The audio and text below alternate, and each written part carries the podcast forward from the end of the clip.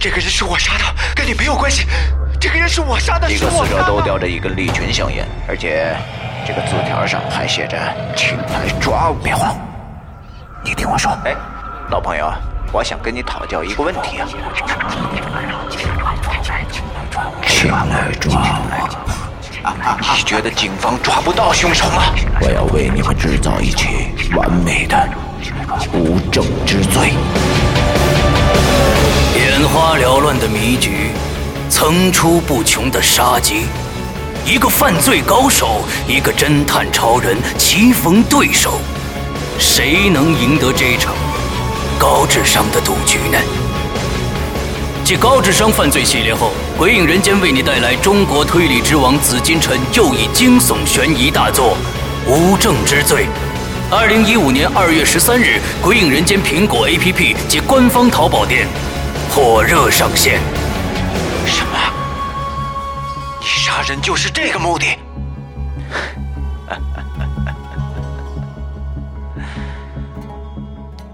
你说呢？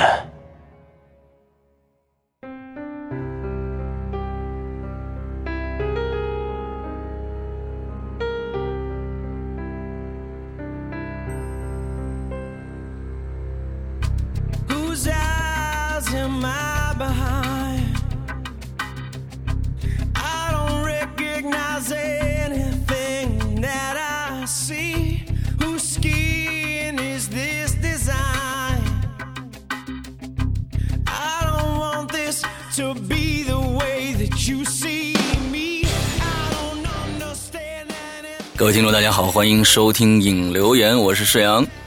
嗨，大家好，我是靳东，大家周一快乐啊！一周一期的影留言又和大家见面了啊！我们今天已经改改为直播了啊！对，我们依然是用直播的方式啊！我没想到啊，因为可能是有一些朋友听说了，就是我们的这个呃校园诡异事件只在直播里面，以后直播里面播放了啊！就是真的是我们今天是十点钟啊，早上真是起大早来赶这个起大早啊！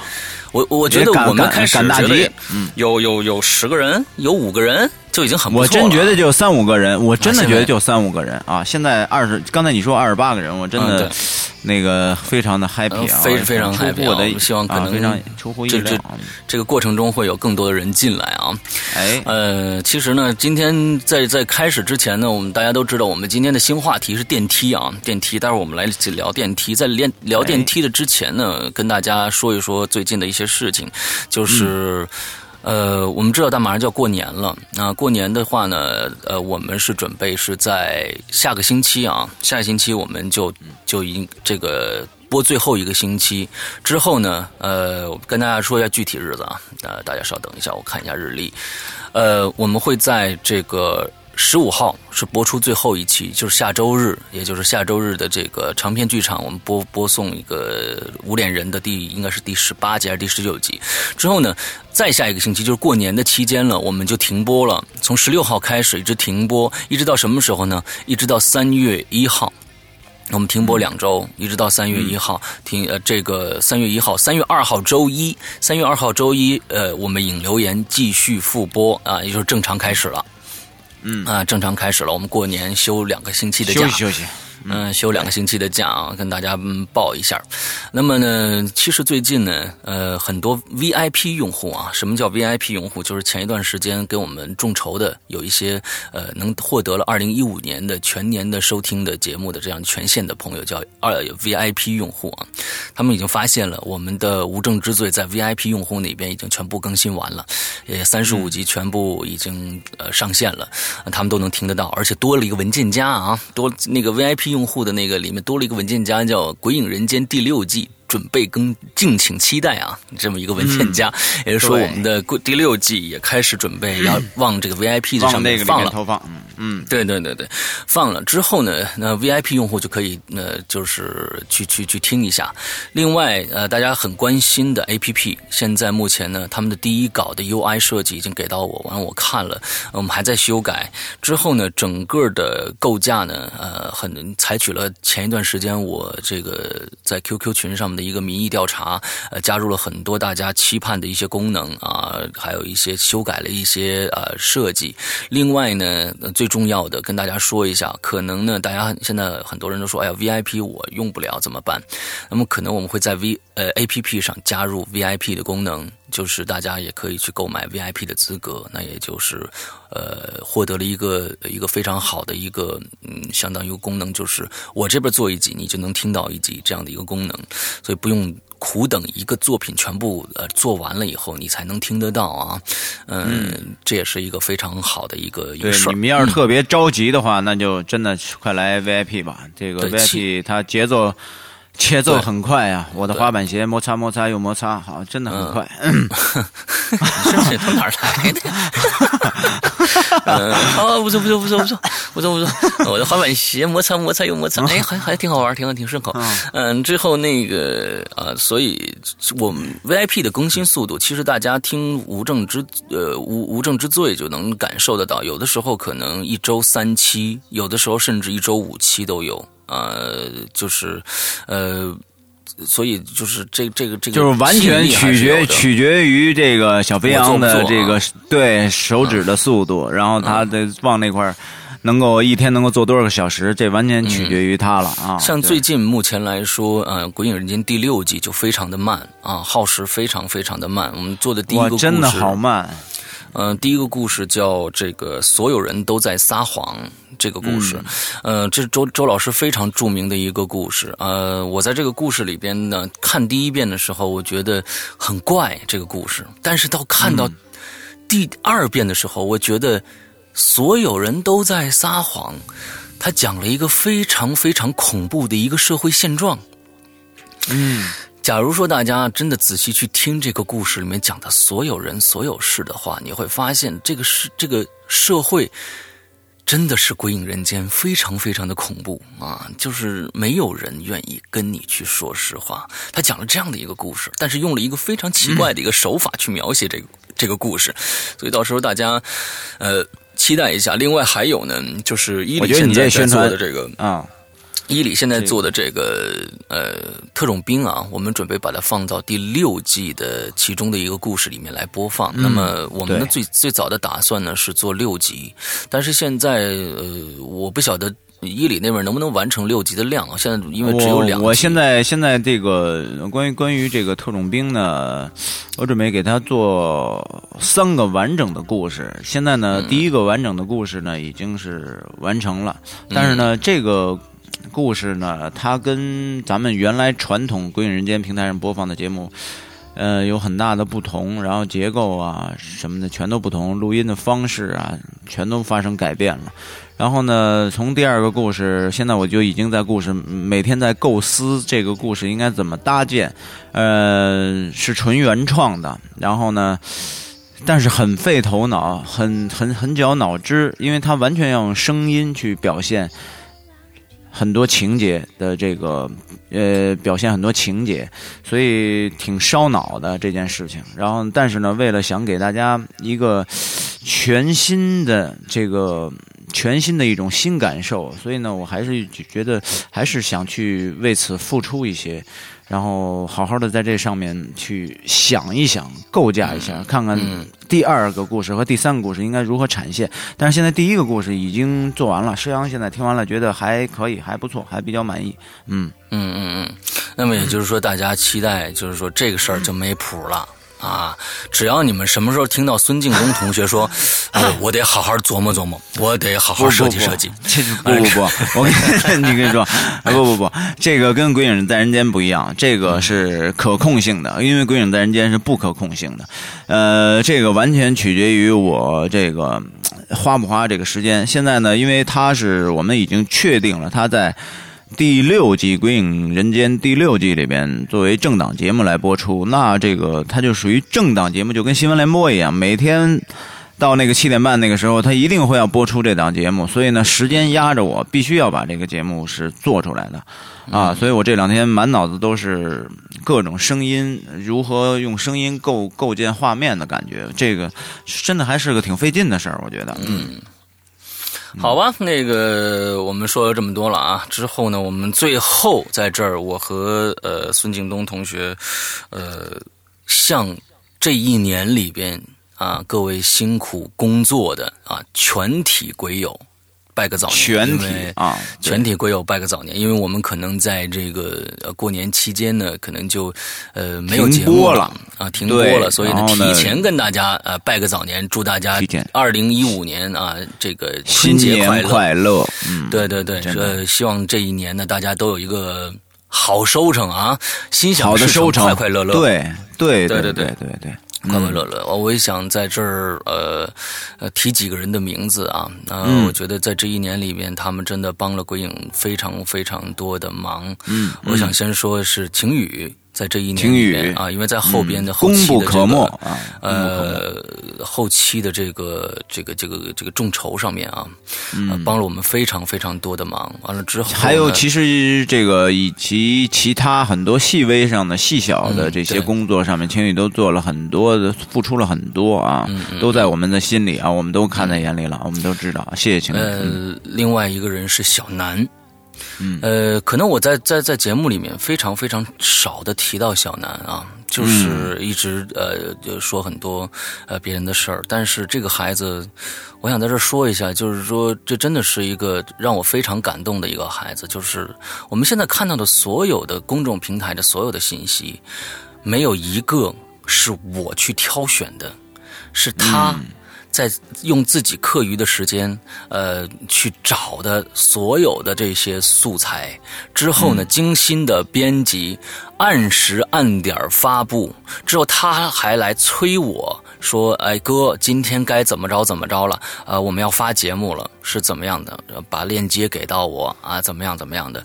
从来没有任何的怨言，从来没有任何的，就是说我要要去呃。”跟大家说显示我哎我我其实这东西是我做的，其实从来没有。这个小南呢，真的是幕后的鬼影的英雄啊，嗯这幕后英雄啊。其实我们这个团队也是真的很需要这些人来去做这些事情，所以呢，我和沈阳真的心里也感觉非常的感谢你们，真的这个嗯，花了太多的时间，嗯，非常还有感谢。在还有在前半年啊，我们其实呃后半年就转到了一批，就是就是这个晴雨开始啊，掌握这个我们 QQ 群的一个大的一个控制权啊。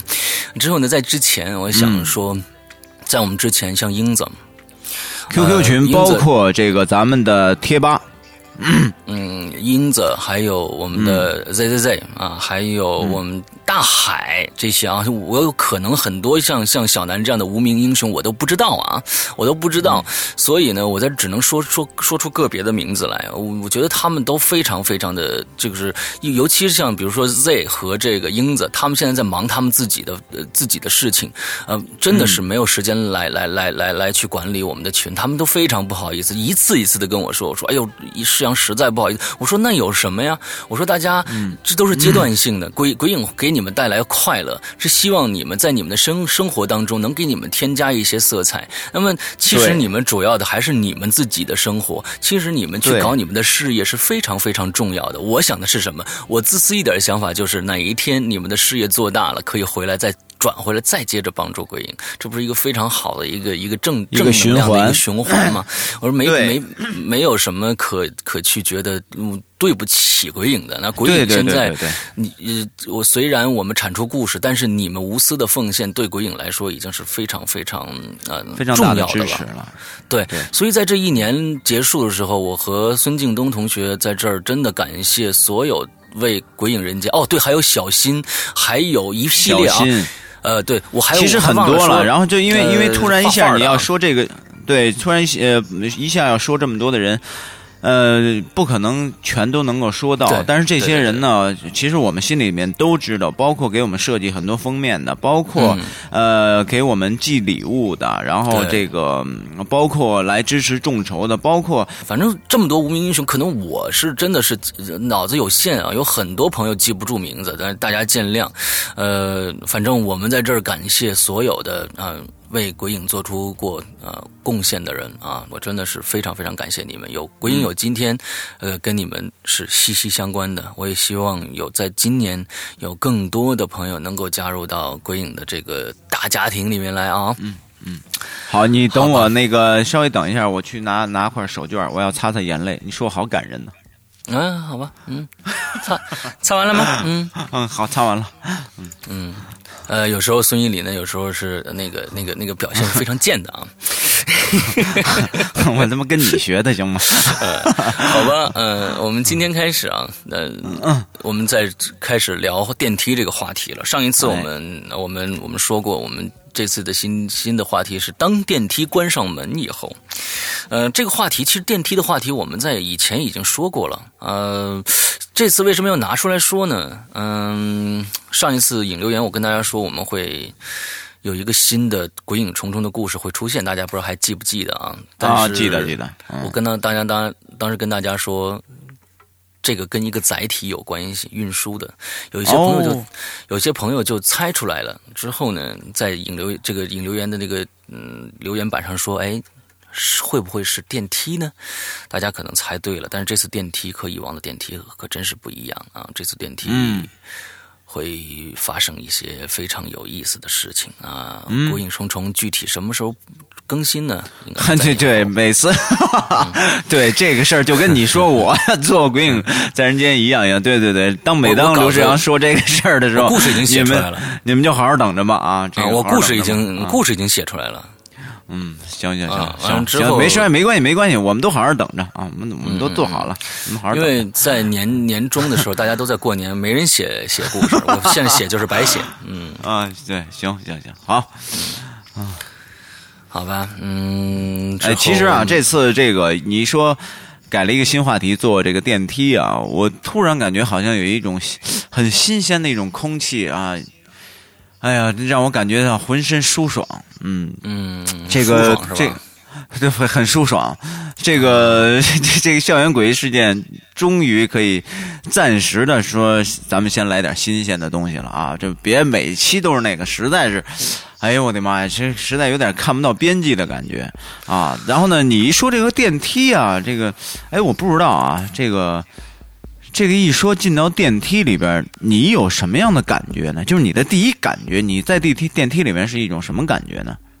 就第一、嗯第一下给你给你感觉啊，你的想法，其实其实我对我我没有幽闭恐惧症，哦，我一点啊幽闭恐惧症都没有。啊但是呢，跟大家说一下啊，呃，我们今天呃这个呃所有的不是按着念的，我跟大家先先把这个概念说一下，是我昨天花了一个多小时，把昨天大家所有写的这些东西整理出了一些非常有意思的留言，我整理出来跟大家来、来讨论。所以呃，我们这一期不是所有念，但是我们这一期就把电梯这个话题做完了啊，就是说这一期就完了。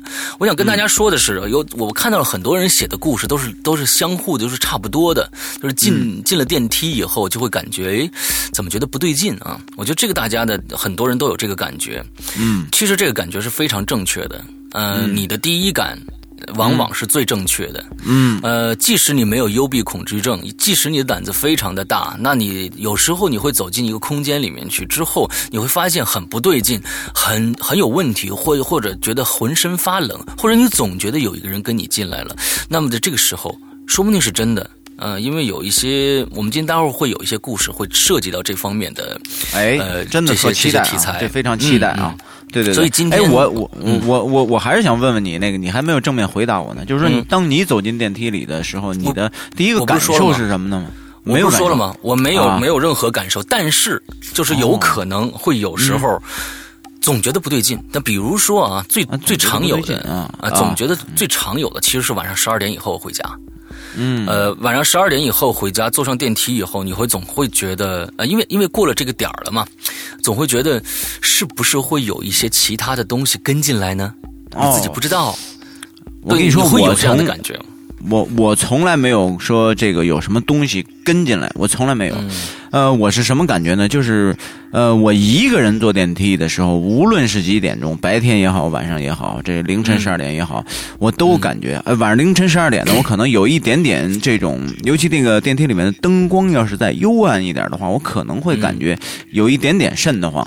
但除此之外呢，我都觉得呀，一个人坐电梯的时候很舒服。呃，非常的这个宽敞，非常的这个舒服。我最怕是什么呢？我最逆反的一件事就是，每有很多人都在电梯里面这个时的时候呢，同时我的朋友和我一起坐电梯，他这个时候在电梯里边跟我说话，啊，我最电梯里跟你说话，就电梯里面跟我说话，在他在跟我再继续再说一些什么事情，我有一种非常非常抗拒的反应，就是不想跟任何人交流。那个时候，只要有旁边有另外一个人，或者不管是几个人，我非常非常不愿意和呃，就是在电梯里面说话，然后让这是一和我是一个怪癖啊。啊，这是一怪癖。呃，然后那个我生怕有外人听到，就是我和我朋友之间，或者我和我家人之间的对话，哪怕一个字两个字也好，我都不想让任何人听到我们之间的对话。嗯，这是我的一种自闭症，好像是有那种感觉，一进电梯就出现这个问题。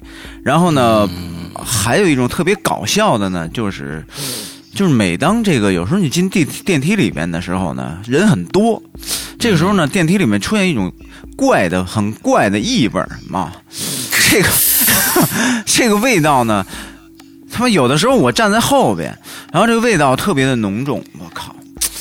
然后非常不舒服，然后这个时候呢，我就我我我，因为我我喜欢演戏啊，我就看周围所有人的表情，每一个人都变得特别的无辜，就是都特别的无辜，就是谁都是这个事不关己高高挂起的那种感觉。嗯，然后可是我真的快已经快吐了，就是在电梯里边，就是那种感觉，但是所有人都很淡定。关键是就看这个电梯啊，有时候不一定是人发出来的，是物发出来的。就说就说我遇过遇过很多次啊，不光是在呃 家属区的小楼里面，呃这家属区的电梯里面，还在这个办公大楼的电梯里面。其实办公大楼里面更可能出现这种情况，就是什么呢？中午的时候，大家去外面买饭。嗯，之后呢，有人买回来的买回来了韭菜馅儿的东西，比如说盒子，啊之后带进了电梯，那个那个味那个味道是非常难消散的，你知道吧？对进去以后你就会非常，我是本人，我本人是非常非常喜欢吃韭菜馅儿的东西的，但是呢，就是你闻的时候，你可真不是那感觉，你知道吧？对对对对对对，吃的时候和闻的时候真的不是一个感觉。没错没错我。我我我跟大家讲一个，我我虽然从来没有在电梯里面呃害怕过，或者觉得有幽闭恐惧症，但是我实实在在的碰到过一次非常恐怖的事件。这件这件事件是无解的一个事件，呃，是不是呃这个灵异事件，而是一个呃是一个人为的事件。呃，那个时候呢，我应该是在这个上大学的时候。上大学的时候呢，之后我们租了一个房子，呃，租了一个房子，呃，这这这个房子在十八楼。之后呢，我就那天就回回家嘛。那是一个非常非常老的一个楼，就是那种大家不知道，就北京啊，可能九十年代初的那种那种楼，已经非常非常破旧了。那个电梯呢，已经用已经用了很多很多时间了，就是关门的时候，那嘎啦啦啦啦啦啪，完了之后就、上去嘎啦嘎啦嘎啦嘎啦嘎啦往上走，啊那种那种非常破旧的电梯，里边的那个呃中国人素质又不好，完了之后里面那电梯上画画的全是那种小小广告，非什么划的、写的字儿什么这个那的。那天呢，大概是下午三点左右，哎，我这儿上完课了，回家。我走的这个电梯呢，底下是有，我记得当时是有三个老太太跟我一起上电梯。这时候电梯就来了，从下面来了，啊，刚一开门，哟，里边有个人。但是呢，当时冬天啊，穿的都比较多。这人呢，穿一件黑灰色的那种羽绒，特别厚的羽绒服，但是挺破旧了，感觉挺脏的。就是他背对着我们，站在角落里。我们我们我们几个人老，包括老太太和我呢，都非常的就是哎，这人怎么不下来呀、我一想啊，算了，那就我们就上去吧。就这三个老太太呢，点的楼层全部都是同一个楼层。我记得当时好像是七楼，而我呢点了十八楼。那个人一直没动过，他就没动过，就没去点楼层，这是非常哦可疑的一点。对，之后呢，门啊梆关上了，这电梯咔啦咔啦咔啦咔啦咔啦往上走。那个时候电梯里面的气氛非常的凝重。我当时，我当时上大学，我也觉得这个人，我就时不时的往那边瞟他，但是他的一直就是对他非常的怪，他就一直背对着我们，站在站在角落里靠着电梯，斜靠着。嗯之后，慢慢慢慢到了七楼了，完，这老太太三个老太太就全下去了。之后呢，其中有个我记忆特别深刻，其中的一个老太太曾经回过头来，那样用眼角看了我一眼，因为她已经看不到那个人了。出去，她往左拐，完，这个这个人站的也是左左边左边这个角上，她看不到那个人，就他用眼睛瞟了我一眼。我当时这眼神，我就觉得他的意思是，好像还头还扭了一下，说让我赶紧出去，那个意思。哎呦喂，有点瘆得慌啊！就是望头完，他你大家想象那个情节啊，就他用眼角看了我一眼，完了完了头头甩了一下那样，哎，赶紧走走，就是那个意思啊！我明白。之后我当时呢，其实被被他这么一弄，我心里更紧张了。但是那电梯咣就关上了，继续往上走，从七楼到十八楼，还有十一层楼，我就紧紧的靠着那个电梯的角上，一直撑着。我就想他有什么举动，我可以立即做反应嘛，对吧？可以踹他。但是那个人一直不动，那个人一直不动，就没动过，他就一直靠在那儿，也不是说呃拿个手机在那看手机，或者是呃颤抖啊，或者什么的，就是那那闲闲抖啊，或者什么的，就是哎特别没有任何动作，没有任何动作，静止，静止。静止，没有任何动作。之后，这十一楼爬的非常可怕，就是真的，你那个心理压力非常非常的大。之后大家知道，老式的北京那个楼啊，一般是上来当一停一开门，左边右边都有那个房子。都有那个房子，而且而且就是那种特别窄的格局。你不像现在我家，你来了一开电梯是一条长走廊，知道吧？但是非常通透。但是那个时候呢，是它左边一个，你左边一个门，右边一个门，你拐进去，完了再左拐，里边是个小胡同，非常你根本就跑逃不了。你要是想逃的话，根本逃不了的。嗯，你知道吧？是非常死胡同的。之后到了十八楼，之后一当开门了。我就往出走，我走的非常的快，我就相当于噌钻出去了一样。但是你要知道，你要知道小区的那个电梯，它是有一个等待关门时，差不多有有差不多有五秒钟的时间才会关，才会关。对我们那个小区的那个门呢，关的关的那个声音又是嘎啦嘎啦嘎啦当当当当，就这这才关上。哎呦我天哪！我出去以后。我一直走到我快速走到那掏钥匙关开开那个我我们家的门我就没听着电梯关门我就一直没听着电梯关门也就是说，那个人要不然就是用手按着那关门键，要不然就是整个身体站在那个门上挡住那个红外线，不让他关门。你想想，他为什么要这么干？你知道我，我你知道我要处理这种事情，真的，我绝对是那种非常简单的方式，最最简单粗暴型的方式，就是直接拍拍他，兄弟，你去几层啊？我肯定会问他的。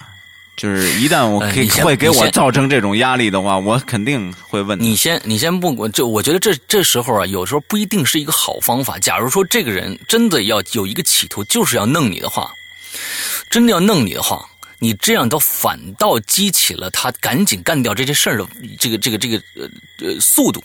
所以呢，我开了门，我开了门以后，我跟还有这个故事还没完。我开了门以后，之后赶紧进了屋，我冲着猫眼往外看，因为哎呦我操，我怎么冲着猫眼寻人启事来了？我天哪！我我我冲着猫眼往外看，那个正对面是另外一个门，嗯，但是呢，因为是白天嘛。嗯，所以呢，走廊的就是你出来就这都有个窗户，完了能照进来那个阳光，之后能从那个门里透出来，就是你拐弯那个门，你从电梯一左转有个大门，再进这大门再左转就是我家了嘛，对吧？从那个大门里能透出光来，之后我明显看着那个门的那个方向，我看对面的门反射的那个门的方向一黑。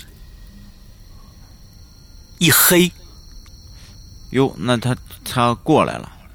他过来了，他一定是过来了，哎呦，但是我一直盯我一直盯着他，最后又一亮，很快一黑一亮就没事了。我赶紧给我同住的两个哥们儿打电话，我说你们现在回来的话，你们千万注意，有一个人非常非常的不正常，怎么样怎么样怎么样？因为他们也也也放学了，他们马上也回来，但是他们哦回来的时候没看到这个人，是这么一个故事，就是很可怕，我觉得真的，真的，这这种人为的事儿是有时候比鬼还恐怖。你说非常他，恐怖啊！对对对，这这他妈你真是，你就不知道他想干啥，你不知道他想干啥，你真的是不知道，说不定就是个收破烂的，啊，嗯，在在这屋这这这楼里面等着收收破烂，就是其实就这种人，他的行为一旦变得怪异以后，正在正常人的世界里边，一定会产现各种各样的这种恐怖的情节会出现，嗯，因为你也不知道下一步到底会怎么样。嗯，呃，确实是是是是挺挺可怕的。好吧，我们今天来开始念故事了啊！这次我们精选出了非常非常多的故事。来，首先我们靳东来第一个吧。来第一个啊，来第一个，我们第一位朋友呢叫慕容影业啊，嗯这个影子的影，夜间的夜啊，午夜的夜。说新话题了，务必继续凑凑热闹，支持一下节目啊！这个石阳、静一、东里啊，都非常的棒啊！啊，好，咱们说这个正文啊，说在去年的夏天啊，学校报名的前两天，我朋友早早的就到了学校宿舍啊，就把这个行李啊放好了，过来找我。我当时呢就在舅舅家写作业啊，就还差两道题啊，就叫他呢先过来找我。我马上写完了，就正出门了。呃，过了一会儿呢，这朋友来电话了，说好了没？我到了啊，在门口呢。哦哦，我知道了，呃，马上马上。写完最后一个字啊，我连忙就收拾起这个书本出了门。他见我呢，只有书本，就问了句：“哎，你你行李呢？”我就说：“在家呢，没在这边。”哎，你陪我去拿吧。他也答应了。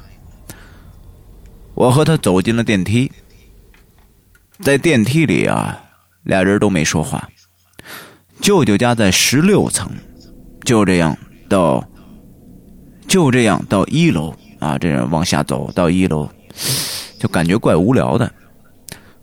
我就到电梯门这个门前呢，一手摁着一个门，往两边呢轻轻的这么一推，这是作死呢，你知道吧？嗯，这很危险呀、这个啊。哎，对对对对对，然后展开了一道约一厘米的缝隙，里边呢，从外边还有微风吹进来。啊我朋友见我呢，就在这个电梯运动的时候，啊，这个电呃就是来来弄这个电梯门，他就骂了我一句，说你你找死啊！你想死我可不想死啊！哎，我见他这么激动，我说嗨，没什么事儿，我都不止不不是一次两次这么玩了。嗯，我这哥们儿呢就白了我一眼，走了十多分钟吧，到了我家楼下，再次乘坐上了电梯。啊，我家在十八层，摁了十八之后，电梯向上开始升了。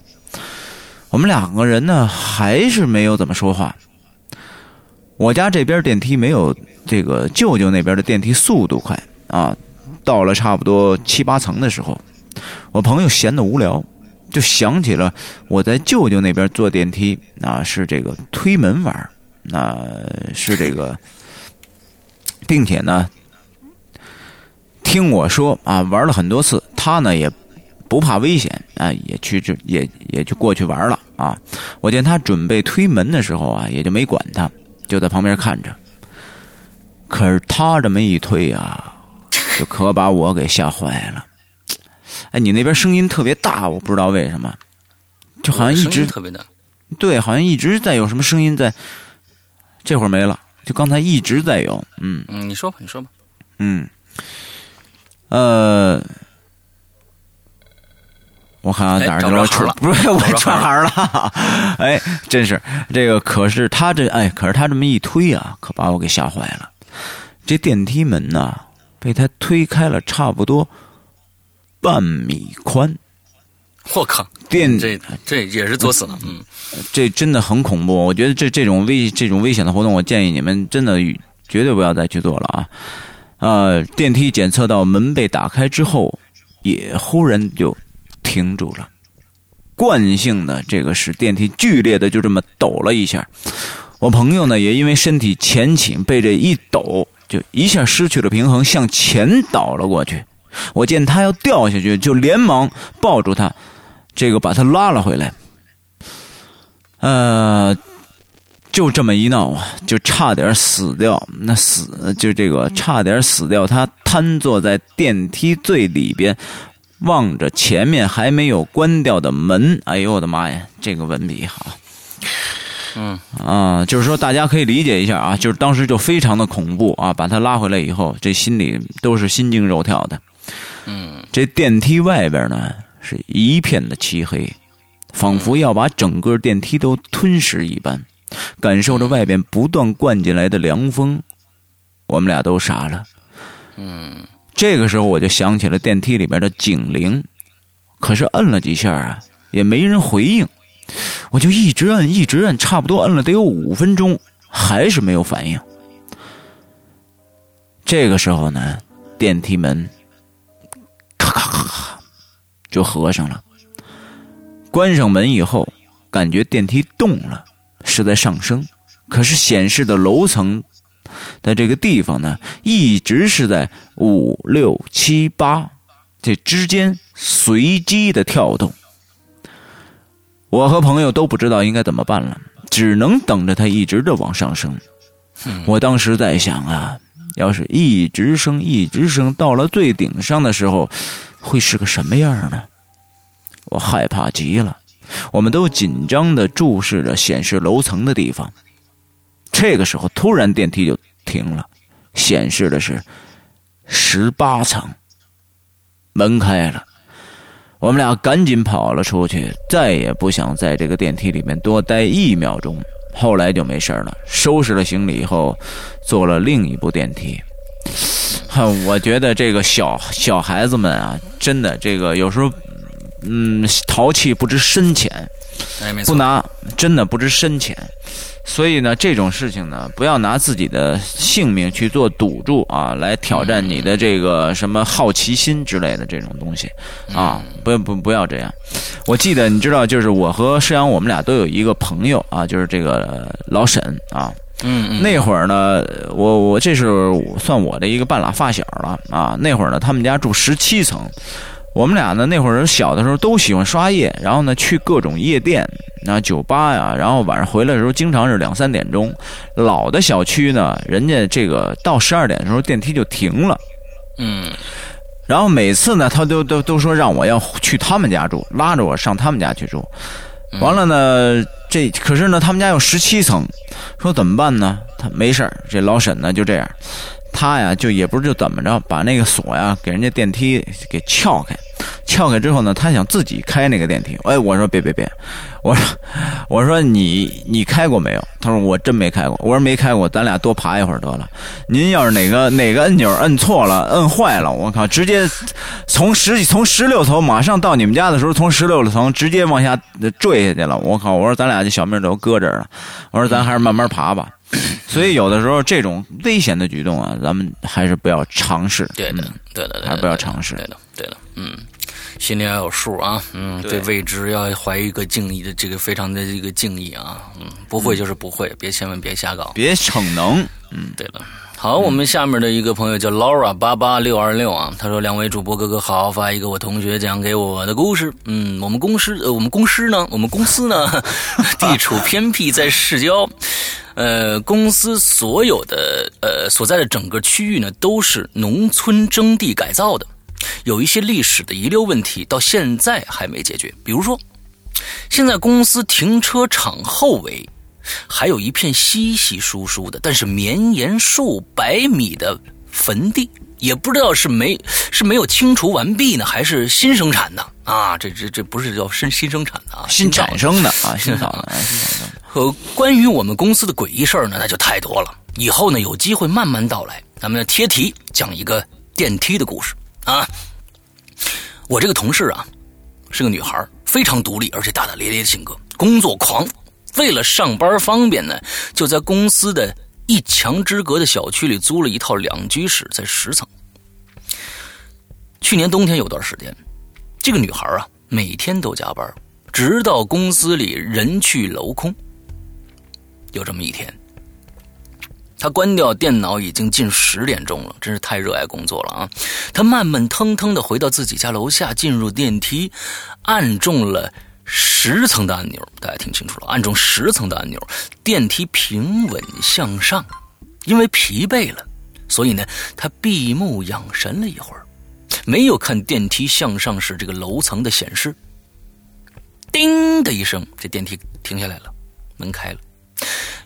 女孩看都没看是不是十层，就一步迈出去了。刚走到自己家门口，就突然听到。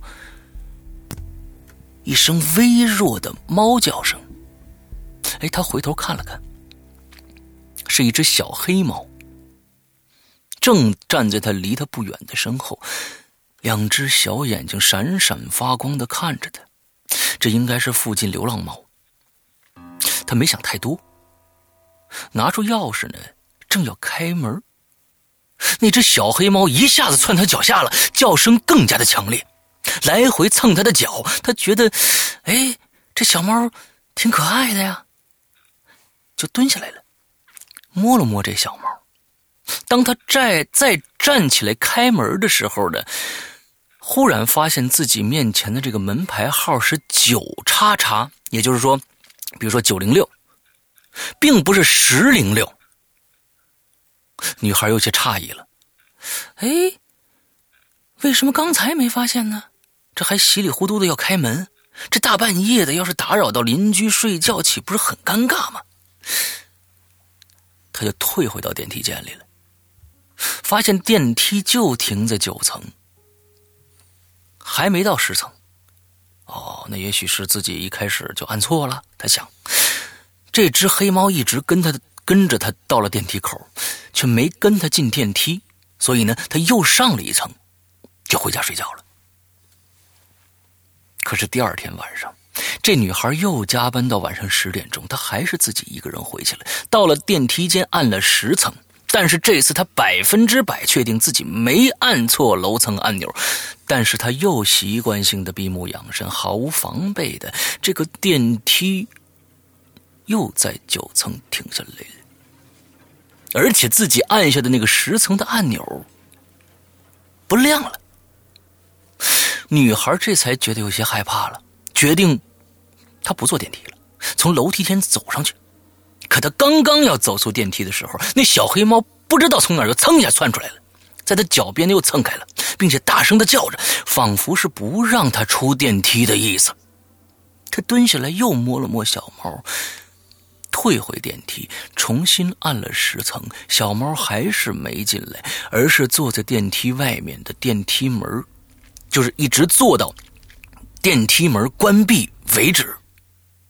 这之后，我这个同事坐电梯再也不敢闭目养神了，都是十分虔诚的看着上跳的数字。他也再也没有遇到过这样的事情，那只小猫也就再也没遇到过。或许呢，在那个九层那个空间有什么东西不可触碰，而这只好心的小黑猫守护了他两次。哎，这个故事非常漂亮，多好啊！有有有有头有尾，非常好听，多好啊！嗯。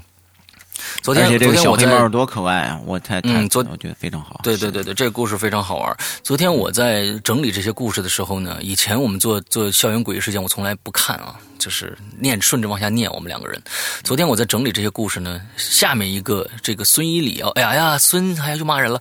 孙敬东要念到的这个故事呢，这个人的名字，我是觉得是这个所有的这些人里面。最好玩的一个名字，而且这个 这个女孩，这个这个人呢，留留留留言这个人呢，是一个女孩嗯，是一个女孩啊。我们听听，我们听听这个名字啊，我们听这个名字啊，叫什么？来，我我觉得这个名字啊特别的萌，这个名字呢叫 滚个粪球吃。滚个粪球吃，好吧？屎个浪，好吧好吧哎呀，太可爱了啊，太可爱了啊！说这个是山哥、京东哥，你们好啊！这个前一段时间呢，一个好哥们儿介绍我听《鬼影人间》啊，非常喜欢这个节目，觉得两位主播真的是非常的敬业，而且人也好，呃，就是真的太辛苦了，谢谢你们了啊！我呢也会尽我所能一直支持这个节目。好的，这个引留言开新话题了，我也来讲一个和电梯有关的经历吧。我呢在加拿大的一个小城市读书啊，小城市靠安大略湖，小城市靠安大略湖。冬天的雪呢虽然非常的大，但是并不是很冷，夏天也不热，阳光也好，有的时候下点小雨，但是也不会下很久，就是这样一个城市。一般来说，天气状况呃构不成什么烦恼，但是去年七月底的一天，我却遇到了一个我从来都没有遇到过的天气状况。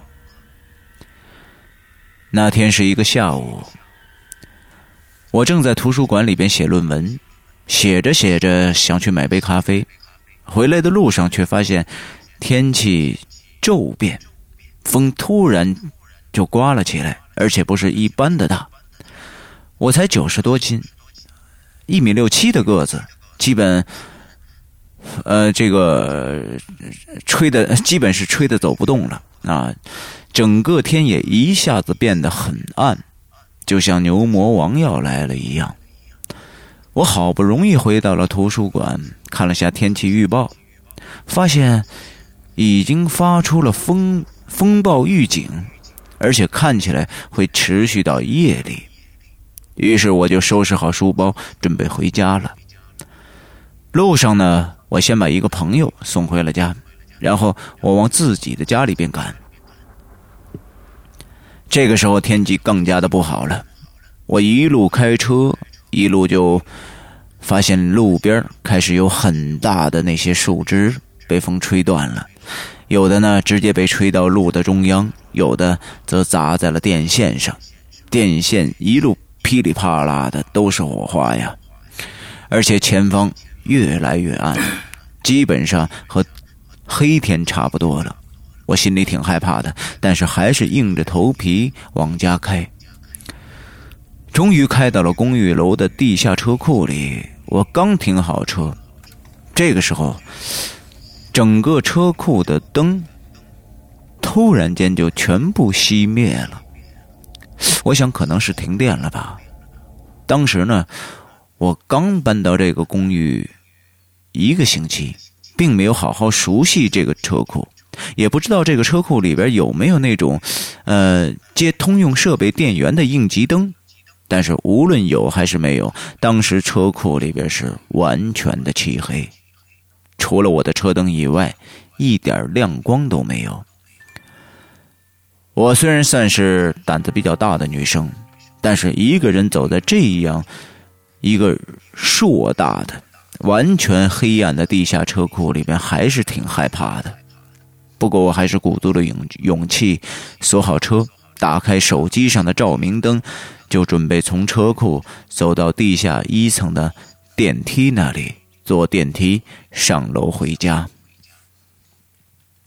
一路都是漆黑的，除了我手机的微弱的手电光以外，呃，我好不容易走到电梯那里，楼道里也全都是黑的。我按了下电梯，就听见楼上的电梯往下降的声音，一层一层往下降的那种声音，慢慢的往下走。咣当咣当的，当时我突然就觉得挺害怕的，因为我突然感觉到，如果车库里真的有安装有带备用电源的应急灯，那么就说明备用电源也有问题了。这种情况下，那电梯怎么还能走呢？想到这里啊。我一下是毛骨悚然，我拔腿就想从漆黑的楼道里头逃走，但是我意识到自己根本没有地方可逃，身后是同样漆黑可怕的车库。我想爬楼梯，但是想到漆黑的楼道的尽头同样也是漆黑的楼梯，我又怯弱了。电梯还在往下走着，很快就要到地下室了。我越来越害怕，想看看这电梯停在我面，想象着这电梯停在我面前，慢慢的打开，里边会不会也是无尽的黑暗呢？这个时候，我能想到的就是关掉手机，让自己也消失在黑暗中，尽量让背靠着墙，离电梯远一点。但是由于这个公寓建于六十年代，楼道比较窄，说实话，离我们电梯门也没有远到哪里去。最后一声“咣当”，我听见电梯停在了地下室，门打开了。我还没来得及反应，就听见一个刺耳的女生的尖叫声。可是这一叫，我反而倒不害怕了，因为我听出来那是人类的声音。我就连忙问道：“呃，不好意思，停电了，有人能帮我一下吗？”这个时候，电梯里的人立马缓和了下来，并回应了我。我才发现，是我们公寓的管理员大姐。由于电梯，呃，由于全楼停电，她和其他的管理员正。拿着手电，分别一层一层的巡视。在他准备下到地下室巡视的时候，一开电梯门，这手电正好照到我身穿白衬衫一动不动的贴在墙上。啊，那个尖叫完全是因为我把他吓到了。嗯，就是这样一个经历。后来呢，虽然，呃，那个晚上整个城市一直停电，风暴很强。在傍晚还带来了无与伦比的大雨，但是我一个人待在家里也并不害怕了。可能是等电梯的时候下过劲儿了，那也可能呢是因为我看到了真正尽职尽责保卫我们安全的公寓管理员们吧。嗯，这个，这个，这个写的他这种情况，我觉得是经常会发生的。嗯。就是自己可能挺害怕的，同时还觉得可能自己会被吓到呢。没想到自己的这个行为已经把别人给吓到了。OK，好，我们接着来下一个啊，嗯，就是下一个叫影子啊。呃，校园题材错过了，不过呢，幸好我在群里说了我的小学诡异事件啊，这次居然是电梯。我没有电梯里亲身经历过什么诡异或者搞笑的事儿，一进电梯就晕乎啊，所以呢，能不坐就不坐那玩意儿啊。不过我倒是有一个有点关于电梯的事件啊，呃，这个那个呢，还是我在医院上班的时候，记得很清楚，是在妇产科啊。括号他括号了一下呢，标注了一下说，话说记得呃这么清楚，是因为那个时候啊。我一个朋友在休息室玩自拍，拍到了不干净的东西。和我要说的这个事件呢，是在同一个月里发生的。那一天早上，我进科室就听说，昨天昨天晚上呢，就 X 床啊，就是有有一个床位的，呃，这个有一个床位呢顺产了，但是小孩一生下来就死了。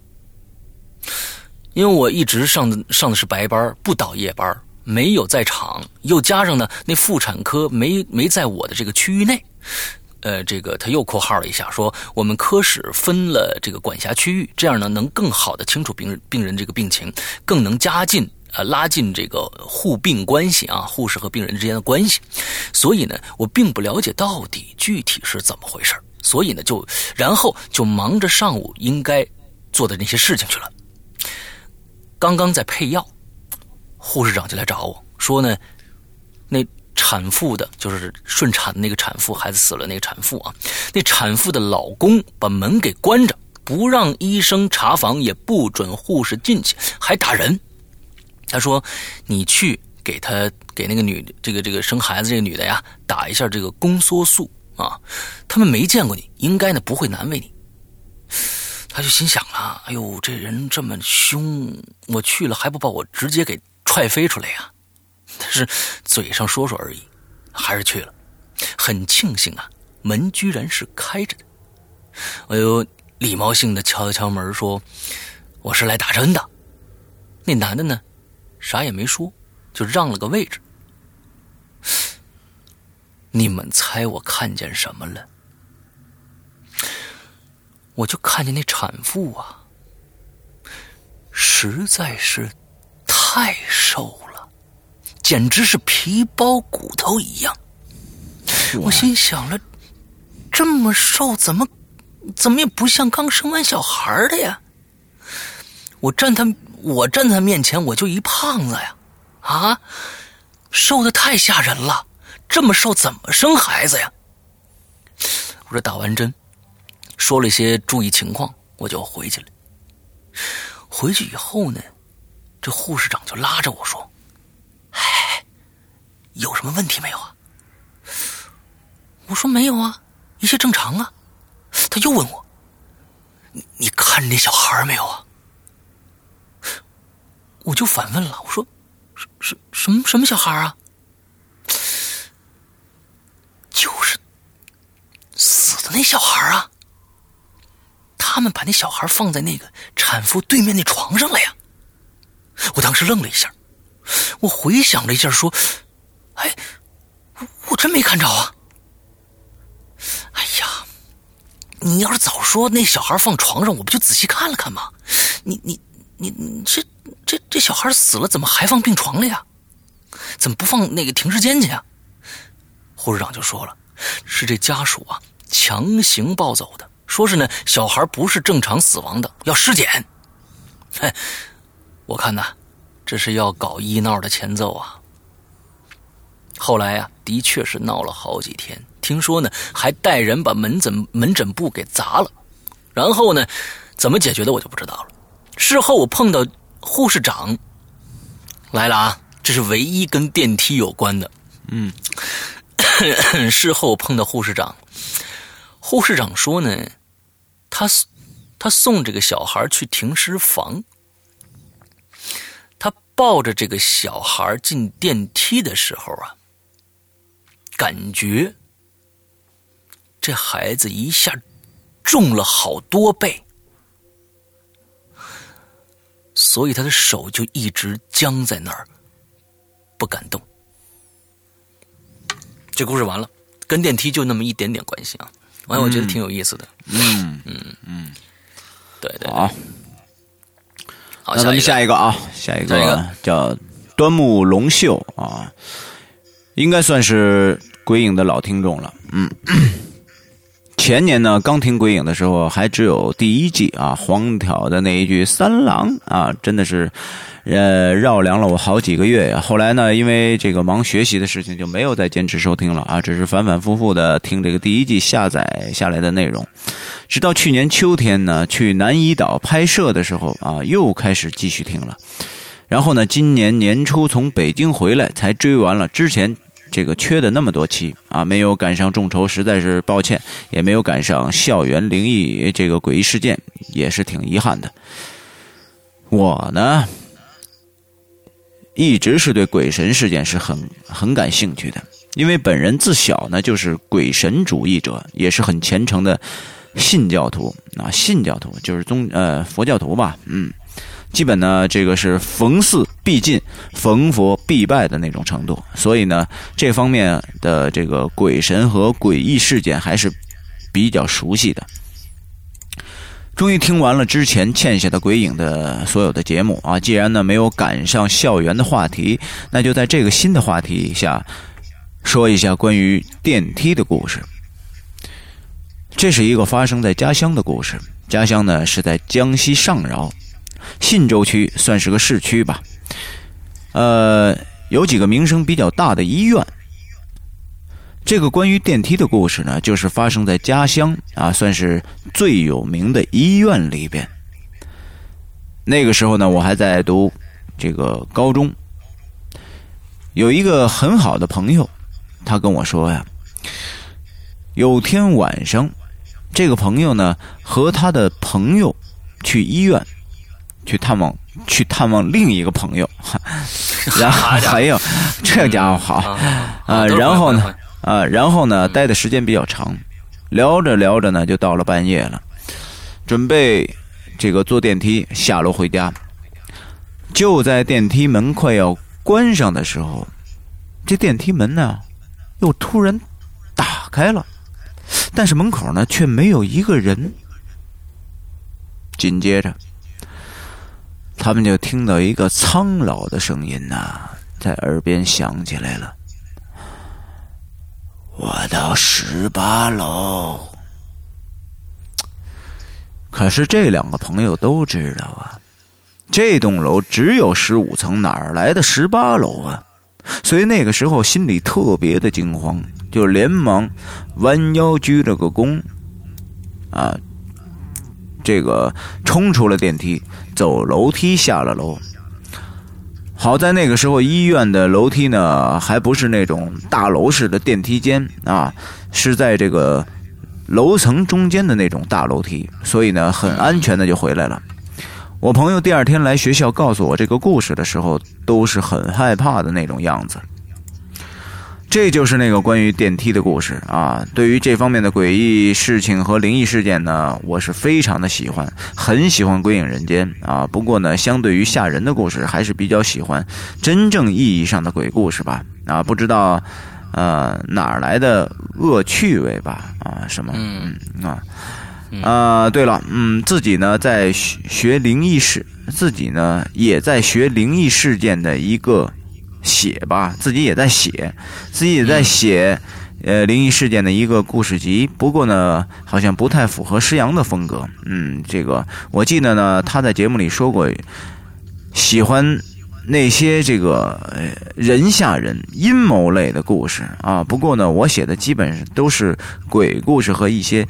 灵异禁忌的东西，那不知道会不会有机会，也会不会有机会以后写出来，能在节目里边做出来？啊，算了，先写完再说吧。祝鬼影越办越好，有更多的好故事做出来。好，那个那就先把你的故事先都写出来啊，我们来交流交流，探讨探讨，看一看。嗯我们不不是全部。就是说抛弃鬼故事的啊，我们这第五季的最大家很非常喜欢的这个，呃，鬼咒凶间就是纯鬼的嘛，啊，没有问题的。你只要是写的故事有意思啊，你的文笔非常的漂亮，我觉得就很好，没事儿。对，包括这个，你看这个纯鬼的，像这个孟婆汤，多么经典的故事啊，非常好。嗯，对，好。好，我们下一个，我们下一个是终于有一个现在在在现场听直播的人的故事了啊！对，晴雨，晴雨，呃，萌神冷面欧巴么么哒。关于电梯呢，我只遇过一次恐怖的事情。两年前，我有一个亲戚生病了，来我们的市里最好的医院看病住院，我和家人呢就这个轮流的陪护啊，晚上晚上跟他住，照顾他。一天晚上啊。轮到我陪护了。十点钟，亲戚睡觉以后，我闲着无聊就坐电梯下楼去医院的各个区域溜达。哎，你看啊，你看晴雨啊，往下说，你们就更更觉得这事儿有意思了。他说呢，顺便找找写故事的灵感。停尸房死人之类的，对我来说就是小儿科，我也不怕。你看看，嗯。这个这个太屌了，你知道吧？这个太屌了。呃，闲逛一会儿呢，我在这个医院便利店买点吃的，就准备回病房去了。晚上几乎没人进出医院，电梯就停在一楼。我亲戚的病房在六楼。电梯门打开以后呢，里边有一个小男孩在正在蹲在那个墙角那儿，他背对着我啊。我走进去一看，他面前似乎是故意留出一个小空位来。这小男孩嘴里还嘟嘟囔囔的，不知道在说什么。我按下六楼的按钮后呢，就站在那小男孩的旁边，我就拼命竖起耳朵听，我想听清楚他到底在说什么。可是因为他实这个声音实在是太小了，我就只听清楚他说什么，好像说什么七楼，什么，哎，你怎么不回家呀？还有，还有妈妈。这个时候啊，六楼到了，我走出了电梯，我就寻思着，这孩子一定是哪个病人家的孩子出来玩，坐电梯玩吧，也就没当回事儿。但是就在我转身要回房的那个瞬间，我突然发现电梯的数字啊变成七了。但是大大家要知道啊，这栋。医院的楼可就只有六层。好，哎，非常好，非常好。下一个，我觉得这个故事大家可以听一下。我觉得这个故事挺好玩的，很长，但是我觉得挺感人的一个故事啊。嗯，叫花火君兰啊，这个朋友叫花火君兰，他说呢，说一个我住的小区的真实事件吧。我所住的这个小区呢，都是二三十层的这种高层楼，一层呢三户人家啊，啊非常高档了，三户人家，呃电梯呢就配，但是电梯就配了两台啊。现在入住的年头长了，电梯呢偶尔也会出现一些问题，最常见的问题呢就是电梯指示灯红眼儿完全失去失去这个服务功能，然后呢就得找这个物业来检修。还有就是一些小孩子恶作剧，把每一层的楼都按了。我估计这个大家都碰到过这件事儿啊，非常讨厌。那么电梯自然就是每层都会停喽，对吧？现在要说的这个事儿呢，就是从小孩子的恶作剧开始。大概是二零一四年十二月，我住的那栋楼的电梯呢，经常会停在三层。然后这电梯门就开了，没人进来。我就想啊，这可能又是小孩子的恶作剧吧，就没理会。过了几秒钟，这电梯门呢感应不到物体以后，自己就关上了。呃，我就继续向上升，回到家的那个楼层。但是这种在三层停的情况遇见的有些多了，不仅我遇上了，我妈也遇上了，我家里所有的人都遇到过。不过，我们都没当回事儿，也没想太多。这我回家还和我妈抱怨呢，说：“你赶紧找这楼长去物业投诉一下啊！这这电梯八成就坏了，老是卡在三楼那儿。”在这儿呢，我解释一下这个楼长这个职位啊。就是每栋楼啊，大家自发推荐出一位热情的居民啊，会比较关呃比较关心本楼栋的一些基础建设啊、安保问题啊等等的。例如呢，哪家人呃这个哪家人家外出了，家里没人，比如说那个哪家水龙头没关好，水从房子里漏出来了，又或者呢是楼道里有哪个灯泡呢坏了需要换啊这些问题，所以呢都找这个让这个这么一个人呢，呃当楼长。啊，楼长就是每栋楼的这个居委会大妈啊，任职的人员呢也基本上是一些爷爷奶奶啊。我妈就真去反映了，楼长回复说，他也遇到过好多次，这栋楼里很多居民都遇见过。大家开始也以为是哪家的熊孩子搞恶作剧呢，但是楼长大妈去物业。调了这个电梯的监控啊，那个月没看着有熊孩子故意按电梯那个三楼的按钮。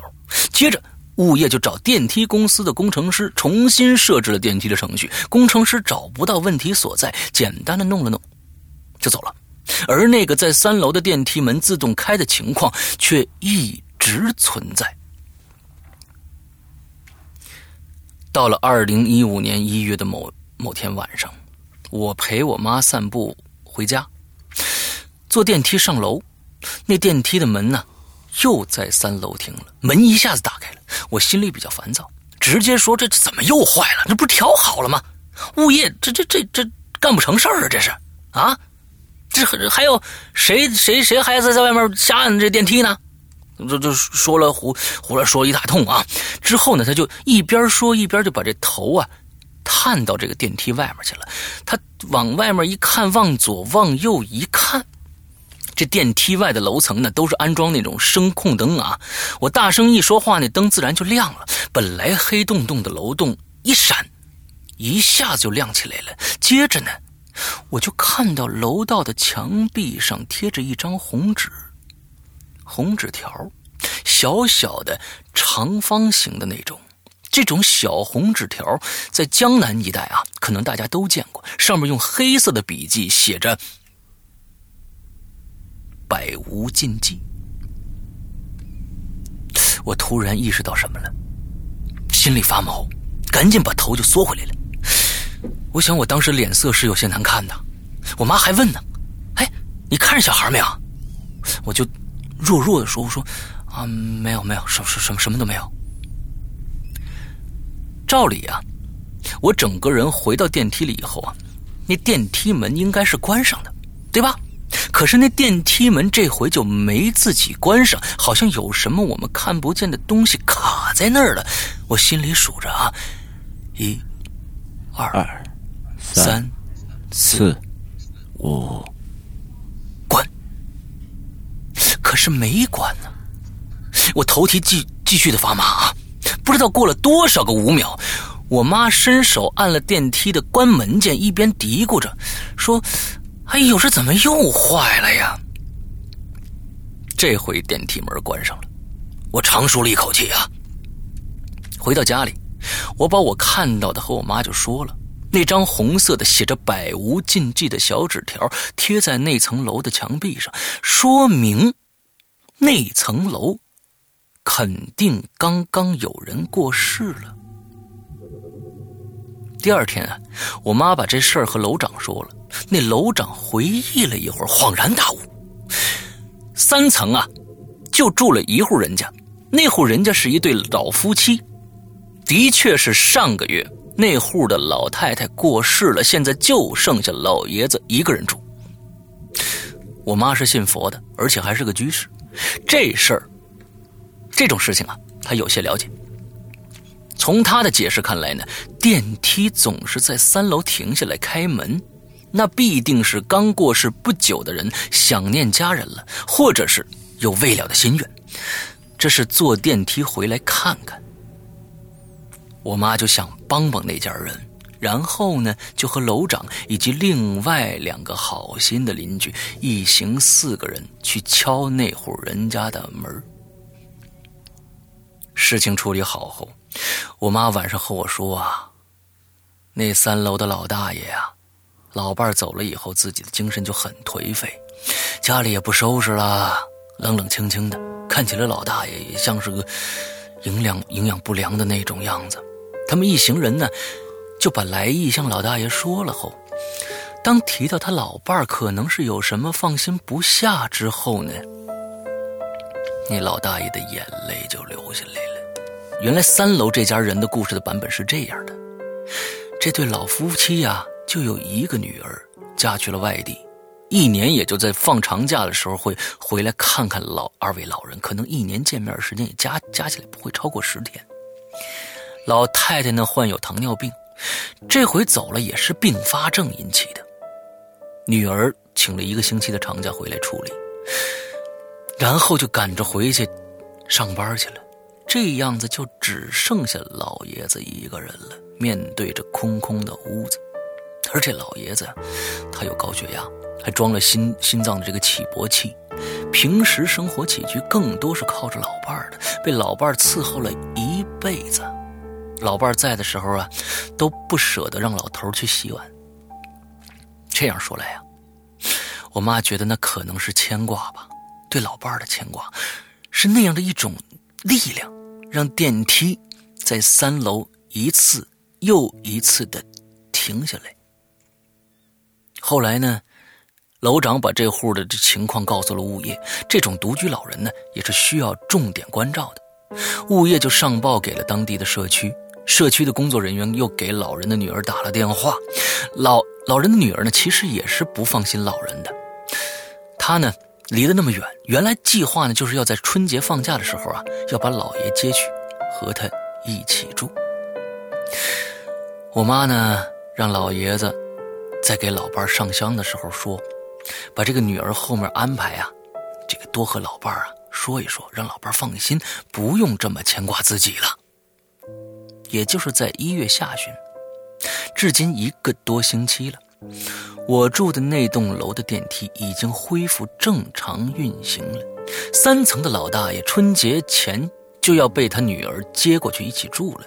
周末的时候呢，我在电梯里遇见过一次老大爷的女儿，他周末呢都会赶过来帮老大爷收拾东西。他说把老人接过去一起住，老老人年纪大了，身体又不好，剩下的日子嘛，子女应该多尽孝道了。他母亲走得太急了，他从外地赶回来，也最终没赶上最后一面，那是让他相当悔恨的事情。我的感触是，人间有爱，哪怕是阴阳相隔。爱你的那个人，或许也会因为牵挂而默默的守护着你。家里有老人的，也请多多关心他们。现在相见的每一分每一秒，其实都是在倒计时呢。莫要等到树欲静而风不止，子欲养而亲不在了。这故事写的非常太好了，我非常的喜欢。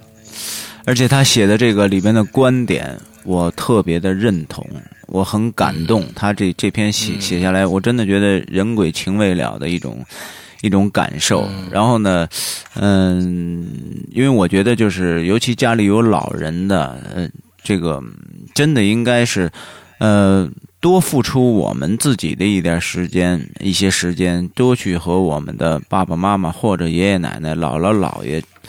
呃，如果他们都在世的话，真的应该就在他们身边。我觉得这个是最幸福的一件事情。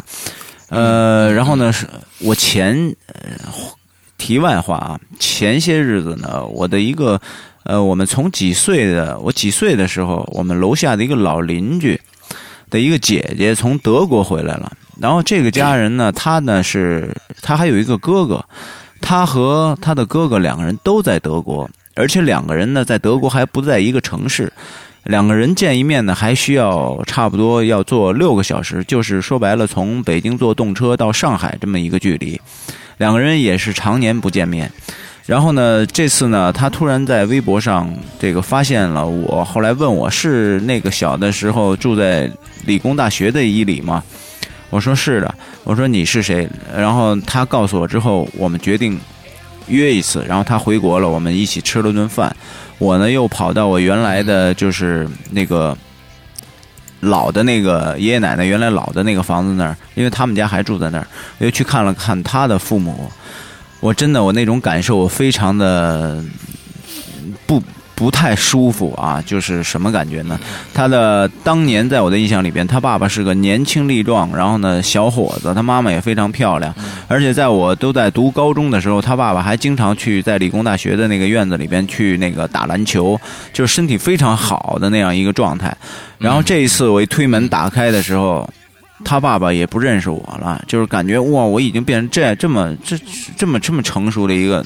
人了，然后但是还老是吧？嗯，不，我不是我想说的是，他他的爸他的父母已经两鬓斑白了，然后呢，这个已经不可能再去做什么大剂量的这些运动了。然后呢，他的女儿呢回来只能和他的爸妈待二十天。后来我们聊了以后呢。我说：“那你一年能够回来多长时间呢？”他说：“我一年只能回来一次，因为他在那边说白了就是也是挣两千多块钱欧元，就等于。”就是在当地算稍微不错、中上等一点的这种工薪阶层，然后自己生活也非常的苦。我说为什么？我说那你们的父母都这么大了，我说你和你哥哥全都在外国，然后那你们的父母你想过怎么办没有？他说真的，我也我也现在已经走到这步了，然后我也觉得。嗯，挺遗憾的什么的这种，我说真的，你应该考虑考虑回国，因为父母这么大了，应该多多陪在他们身边一些日子了。而那种感觉，现在很多家长都希望让孩子自己去出国，留在国外，但是我真的不是这样认为的。我觉得家其乐融融，然后才是最幸福的一件事情，都在身边，随时想见父母，随时想见爷爷奶奶都可以见到。我觉得这才是。最幸福的生活，这是我的这种感受啊。对每个人对生活的定义都是不同的，但是，嗯。呃，我和靳东一直认为，就是说，在这个家呢，要有个家的样子，对啊不能说是支离破碎啊。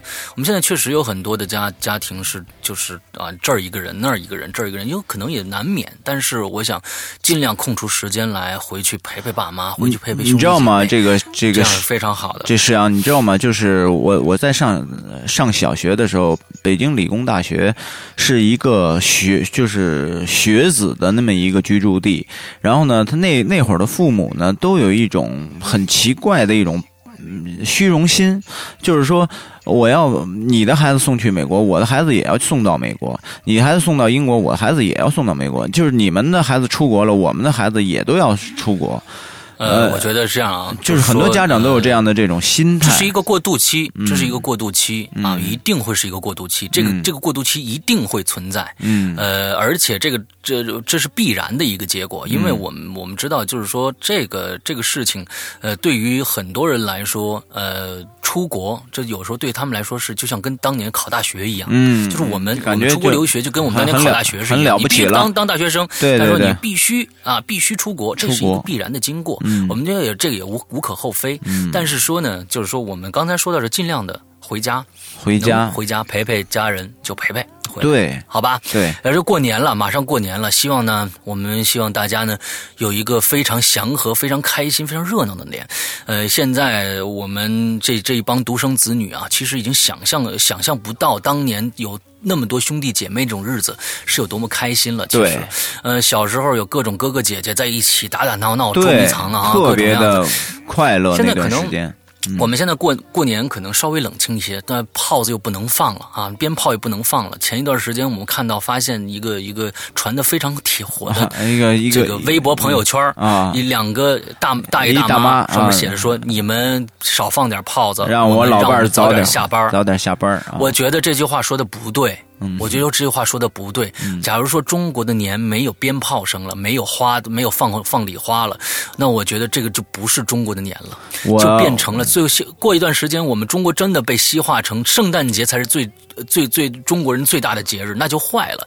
但是我觉得老大爷、老大妈也非常的可怜，这是环卫的事儿。我觉得你真的可以有一天呃放假的，就是说你还是可以放炮子，别让他们就是说放了炮就得扫，放了炮就得扫。